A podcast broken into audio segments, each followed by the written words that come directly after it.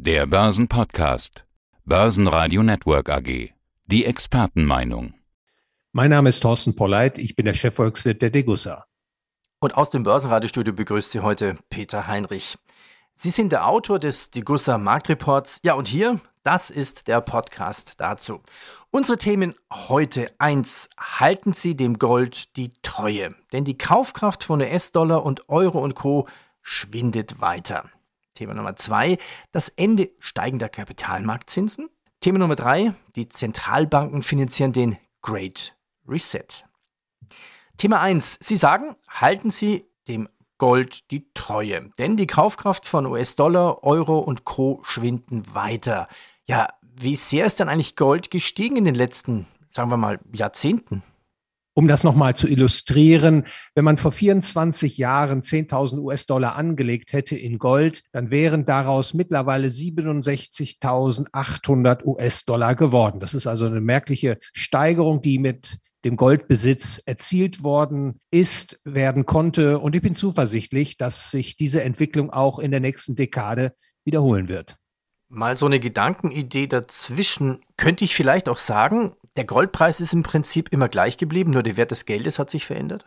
Ja, das könnte man natürlich auch sagen, denn der Goldpreis ist natürlich ein Tauschverhältnis nämlich äh, die offizielle Währung gegen eine, eine gewiss, ein gewisses äh, Feingewicht Gold. Man kann das tatsächlich so interpretieren, wie Sie es tun, dass also nicht der Goldpreis gestiegen ist, sondern die Kaufkraft äh, des, der offiziellen Währungen Dollar, Euro und Co. gegenüber dem Gold gefallen ist. Das haben Sie ja gesagt, der Goldpreis ist gestiegen in den letzten 20 Jahren. Hm. Wenn ich jetzt den Goldpreis, die Entwicklung 2022 anschaue, eine Krise nach der anderen. Hätte der Goldpreis in diesem Umfeld nicht steigen müssen? Ja, das ist eine wichtige Frage und die adressiere ich auch in dem ersten Artikel in meinem neuen Degussa Marktreport. Eigentlich hätte man doch meinen müssen, angesichts der Problemlagen auf der Welt, zum Beispiel der Ukraine-Krieg, die wachsende wirtschaftliche Risikosituation, geopolitische Spannungen, Hochinflation, da hätte man tatsächlich einen höheren Goldpreis erwarten können. Und die Frage stellt sich, warum ist das nicht geschehen? Und ich versuche in diesem Aufsatz herauszuarbeiten, dass der Goldpreis eben nicht mechanistisch äh, in dem Sinne ist, dass das Eintreffen von sogenannten schlechten Nachrichten notwendigerweise und unmittelbar eine Veränderung des Goldpreises bewirkt. Und das lässt sich durch mehrere Gründe erklären. So ist beispielsweise denkbar, dass der Goldpreis im Vorfeld solcher Ereignisse bereits reagiert hat oder aber, dass eine ausbleibende Reaktion deswegen zu beobachten ist, weil der Goldpreis bereits auf einem recht hohen Niveau handelt oder weiterhin ist auch denkbar, dass das Eintreffen einer schlechten Nachricht bei den Anlegern sehr unterschiedliche Reaktionen auslösen kann. Also zum Beispiel kann die Nachricht über einen plötzlichen Kriegsausbruch eine Flucht in das Gold auslösen und entsprechende Preissteigerungen bewirken. Es kann aber auch sein, dass die Liquiditätspräferenz der Marktakteure dadurch stark ansteigt. Die Anleger wollen dann in diesem Falle besonders liquide sein, verkaufen Aktien, Anleihen und auch Gold. Also diese beiden Hinweise mögen an der Stelle Stelle illustrieren, warum man nicht mit einer mechanistischen Reaktion des Goldpreises rechnen sollte. Das zumindest legt die Erfahrung nahe. Mhm. Ja, wir hatten uns ja auch im letzten Podcast unterhalten, dass die Notenbanken so viel kaufen wie seit langem nicht mehr im letzten Quartal. Das müsste doch auch den Goldpreis beeinflussen. Das hat mit Sicherheit auch den Goldpreis beeinflusst. Man könnte an der Stelle vielleicht sagen, der Rückgang des Goldpreises in den letzten Monaten wäre vermutlich stärker ausgefallen, als er tatsächlich ausgefallen ist. Denn die Nachfrage der Zentralbanken weltweit. Das waren ja immerhin drei, fast 400 Tonnen, die im dritten Quartal 2022 von den Währungsbehörden gekauft wurden. Das hat den Markt sicherlich gestützt und es ist vor allem auch ein Signal, dass äh, die Zentralbanken eben dazu übergehen, ihre Währungsreserven zu diversifizieren, sich insbesondere versuchen, aus dem Universum des Fiat-Geldes heraus zu diversifizieren. Und Gold ist da eben eine Möglichkeit, eine, wenn man so sagen will, natürliche Reserve. Und äh, das sollten natürlich auch institutionelle und private Anleger beherzigen. Die natürliche Reserve. Also halten Sie dem Gold die Treue. Was halten Sie eigentlich vom Papiergold? Das wäre die einfachste Variante. Ja, das muss man sehr differenziert betrachten. Das ist natürlich zunächst einmal einfach und kostengünstig. Äh, ein Gold-ETF oder ein Gold-ETC zu erwerben. Aber man sollte dem Anleger auch erklären, dass das Halten von physischem Gold in Form von Barren und Münzen etwas anderes ist als ein Finanzprodukt, ein ETF oder ein ETC. Das mag in normalen Phasen, in Schönwetterphasen nicht so sehr auffallen, aber in Phasen, in der es Verwerfungen an den Finanzmärkten gibt, wo Börsenplätze beispielsweise geschlossen sind, da tritt dann doch in Erscheinung, dass Papiergold und tatsächlich physisch verfügbares Gold in Form von Münzen und Barren unterschiedliche Dinge sind und letztlich auch nicht gesichert ist, äh, dass die Finanzinstrumente in schwierigen Marktphasen tatsächlich den physischen Goldpreis tatsächlich entsprechend abbilden. Gold hat, wenn man zurückschaut, einen langen, überzeugenden Track Record. Tausende von Jahren könnte man sagen. Was könnte die Zukunft bringen? Die Zukunft ist natürlich in gewisser Weise ungewiss, Herr Heinrich, das wissen Sie äh, selbst. Aber an der Stelle kann man sicherlich darauf verweisen, dass das weltweite ungedeckte Fiat-Geldsystem immer stärker in Schieflage gerät. Die gewaltige Verschuldung, für die es gesorgt hat, also im dritten Quartal 2022 lag die globale Verschuldung bei etwa 293 äh, Billionen US-Dollar. Das waren etwa 343 Prozent der weltweiten Wirtschaftsleistung. Und das lässt natürlich die Anreize steigen, die Hochinflation äh, zur Staatsfinanzierung, zur Schuldenabbürdung immer stärker einzusetzen. Das zeigt sich ja auch jetzt schon äh, in der westlichen Welt. Also die Kaufkraft der Währungen US-Dollar, Euro und Co. wird, so befürchte ich, in den nächsten Jahren weiter unter die Räder geraten.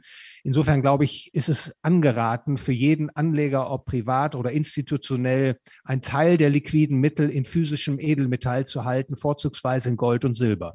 Thema Nummer zwei, das Ende steigender Kapitalmarktzinsen. Jetzt bin ich ein Radiomensch und jetzt könnte ich den Satz ja unterschiedlich betonen. Einmal mit Ausrufezeichen oder mit Fragezeichen. Also einmal das Ende steigender Kapitalmarktzinsen oder das Ende steigender Kapitalmarktzinsen? Fragezeichen. An der Börse gibt es ja den Spruch, die Notenbanken bestimmen die Kurse. Jetzt haben wir uns ja gerade erst von Nullzinsen verabschiedet und jetzt sollen wir uns schon wieder über das Ende steigender Zinsen unterhalten.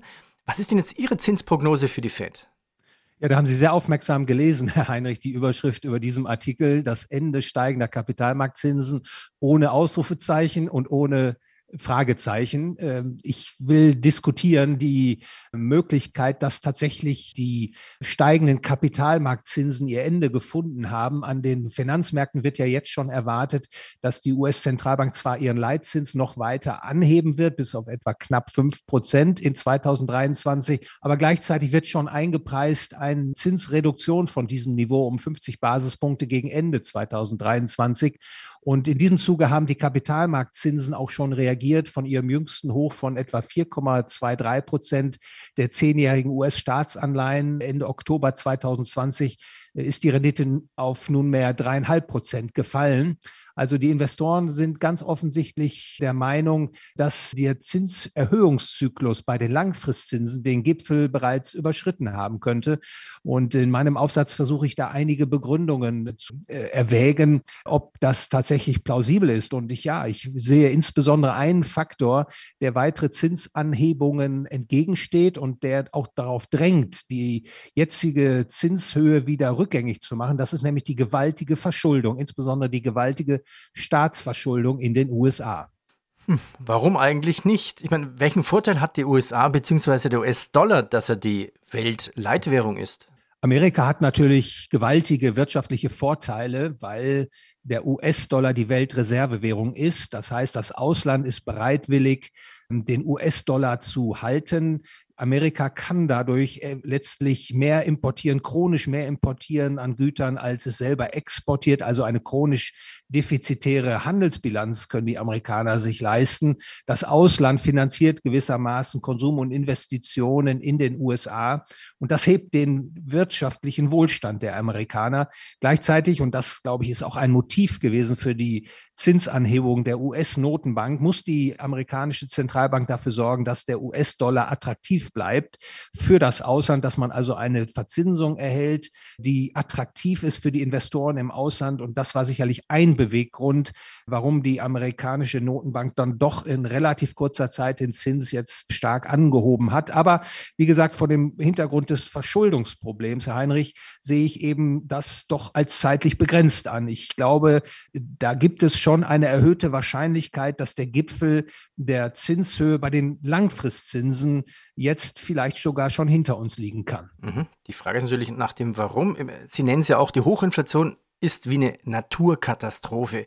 Also was muss die Fed eigentlich versuchen? Ich stelle mir das immer so vor wie eine Wanderung an einem Gipfel. Der Pfad ist schmal, rechts und links geht es brutal tief runter. Man kann abstürzen. Wir haben häufig schon darüber gesprochen, Herr Heinrich, das ungedeckte Geldsystem, das Fiat-Geldsystem leidet unter erheblichen ökonomischen und auch ethischen Defekten. Und was Sie ansprechen, ist genau ein besonders delikates Problemfeld, nämlich äh, die Zinssetzung. Die Frage ist, wo muss der Zins sitzen? Welche Höhe darf er nicht überschreiten, damit das Wirtschafts- und Finanzmarktgeschehen nicht kollabiert? Und das ist tatsächlich ein Versuchs- und Irrtumsprozess. Und die Zentralbanken, das zeigt die Vergangenheit ja, haben häufig schon gerade in den Zinserhöhungszyklen gewissermaßen überzogen und dann selber die Finanzspekulationsblase, die sie angezettelt haben, zum Platzen gebracht. Und das war dann gefolgt meistens von schweren Einbrüchen an den Finanzmärkten und natürlich auch in der Wirtschaft gab es dann Output und Beschäftigungsverluste.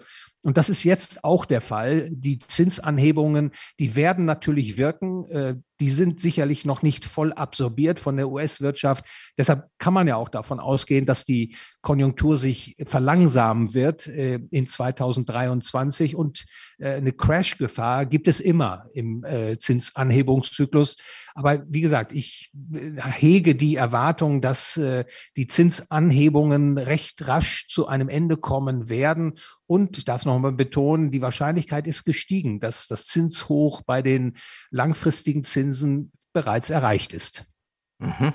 Das heißt, wenn ich das zusammenfasse, ich kann jetzt Ende 2022 im Dezember jetzt schon über wiederfallende Zinsen diskutieren? Ja, ich glaube, das, das ist so. Wir haben ja auch zu berücksichtigen einen Zinssenkungstrend, der ja im Grunde seit Jahrzehnten angedauert hat. Und der Trend fallender Zinsen ist ja auch ganz elementar, damit das ungedeckte Fiat-Geldsystem überhaupt praktikabel ist. Und aus diesem Zinsabsenkungstrend ist jetzt der Langfristzins in den USA ausgebrochen. Und ich denke, er wird früher oder später wieder einschwenken auf diesen Abwärtspfad, eben weil das US-Fiat-Geldsystem eben mit einem dauerhaft erhöhten Zins gar nicht zurechtkommen wird. Unser drittes Thema. Die Zentralbanken finanzieren den Great Reset. Als ich das gelesen habe, dachte ich, oh, wow. Was ist für Sie die Definition des Great Resets? Kommt der unausweichlich? Der Great Reset ist meiner Meinung nach eine Umschreibung von einer Reihe von Ideen, ein Sammelsurium von Ideen, im Kern geht es darum, dass die Menschen nicht selbstbestimmt ihr Leben auf dem Planeten im System der freien Märkte gestalten sollen, sondern dass man von zentraler Stelle eine Lenkung und Steuerung anstrebt des Wirtschafts- und Gesellschaftslebens. Und das ist meiner Meinung nach die Interpretation des Begriffes Great Reset, den man ja vielfach hören und lesen kann in diesen Tagen. Wir haben ja, ich nenne es einfach mal eine XXL-Inflation wir alle werden ärmer. Dann dachte ich mir, stimmt das wirklich wir alle oder nur wir Bevölkerung, die Bevölkerung? Was ist denn die Inflationssteuer? Ja, also Inflation ist natürlich ein soziales Übel, das insbesondere die breite Bevölkerung trifft. Inflation schädigt auch Wachstum und Beschäftigung. Insofern ist es ein Kollektivschaden, der daraus resultiert. Aber es gibt natürlich auch den Aspekt der Inflation, der für eine Umverteilung von Einkommen und Vermögen sorgt. Das heißt also, einige gewinnen, andere verlieren.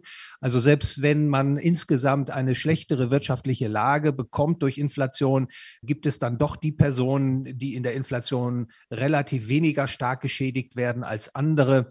Und Inflationssteuer ist ein Begriff aus der Ökonomik. Man kennt ja die Besteuerung in Form von Einkommens- oder Gewinnbesteuerung. Die Inflation ist letztlich auch eine Form der Besteuerung. Die Geldmenge wird erhöht, die Kaufkraft des Geldes nimmt ab und der Staat ist der große Gewinner aus der Inflation. Das ist ja auch letztlich der Grund, warum man das Gold oder Sachgeld ersetzt hat vor Jahrzehnten durch das staatliche Fiat-Geldsystem. Inflation begünstigt insbesondere den Staat auf vielfältigen Wegen. Ja, ab wann ist Inflation eigentlich eine Inflation? Ist denn eine kleine Inflation? 2, 3 Prozent gar keine so richtige Inflation?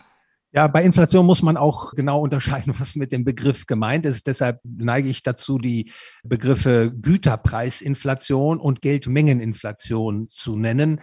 Die Geldmengeninflation ist die Ursache und äh, die Güterpreisinflation ist das Symptom der Ursache Geldmengeninflation. Inflation, ich sagte es bereits, ist ein gesellschaftliches und wirtschaftliches Übel. Es schädigt die einen auf Kosten der anderen und es, sie führt auch dazu, dass es Schäden, gesamtwirtschaftliche Schäden gibt in Form äh, von ausbleibenden Wachstums- und äh, Beschäftigungseffekten eine, je tiefer die Inflation ist, desto besser, so kann man sicherlich als Daumenregel sagen. Aber eine Inflation von zwei Prozent ist natürlich schon beträchtlich. Und entscheidend ist natürlich, dass die Menschen erkennen, äh, wie hoch die Inflation tatsächlich ausfällt. Denn äh, besonders schädlich wird die Inflation dann, wenn sie von den Marktakteuren nicht richtig antizipiert wird, wenn es sogenannte Überraschungsinflation gibt. Äh, dann fallen die Umverteilungswirkungen auch besonders problematisch aus. Überraschungsinflation. Ja, das kann man wirklich sagen, was da 2022 passiert ist. Ja, eigentlich haben wir ein Gegenmittel gegen Inflation, das nennt sich Notenbank. Was sind denn die eigentlichen drei Aufgaben der Notenbanken? Heiner, hier an der Stelle möchte ich betonen, Zentralbanken, wie, das liest man ja häufig, würden Inflation bekämpfen. Dem widerspreche ich. Zentralbanken verursachen Inflation. Mal verursachen sie mehr Inflation und manchmal verursachen sie weniger Inflation. Aber niemals bekämpfen sie Inflation, weil das Ausgeben von neuem Geld und das machen Zentralbanken führt eben dazu, dass die Kaufkraft des Geldes im Zeitablauf schwindet. Inflation äh, lässt sich ganz einfach stoppen, indem man die Geldmengenausweitung abbremst oder ganz einstellt. Das äh, ist natürlich in dem ungedeckten Fiat-Geldsystem mittlerweile kaum mehr möglich, ohne extreme Erschütterungen herbeizuführen. Und äh, man sieht ja auch, die Zentralbanken versuchen weiterhin, die Staaten liquide zu halten, indem man den Zins immer noch relativ niedrig hält. Denn ob in Amerika oder hier in Europa nach Abzug der laufenden Teuerungsrate verharrt ja der Realzins weiterhin tief, tief im negativen Territorium. Das heißt, das Geld wird entwertet und auch die Refinanzierung der Schulden, der neuen Schulden erfolgt mit einem negativen Realzins. Und das sollte alle Geldhalter natürlich aufhorchen lassen. Ich sehe auf absehbare Zeit keine Abkehr von dieser Politik. Und das ist natürlich eine Bedrohung für alle, die Ersparnisse bilden wollen durch Halten von Fiat-Währung, ob US-Dollar, Euro oder japanischem Yen. Da bitte ich Sie noch mal ganz kurz, vielleicht in Kurzform Zusammenfassung, was ist die Great Reset-Politik?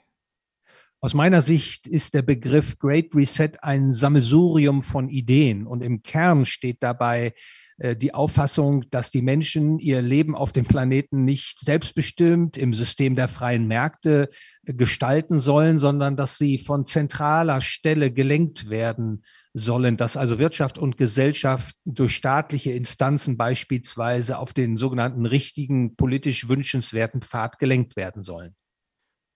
Ja, aber für mehr Verständnis haben wir Sie in diesem Podcast, damit Sie uns aufklären und wir etwas mehr verstehen. Herr Pollert, ich danke Ihnen. Ich danke Ihnen, Herr Heinrich, für die Fragen und das Interview. Das Börsenradio Nummer 1. Börsenradio Network AG. Der Börsenpodcast.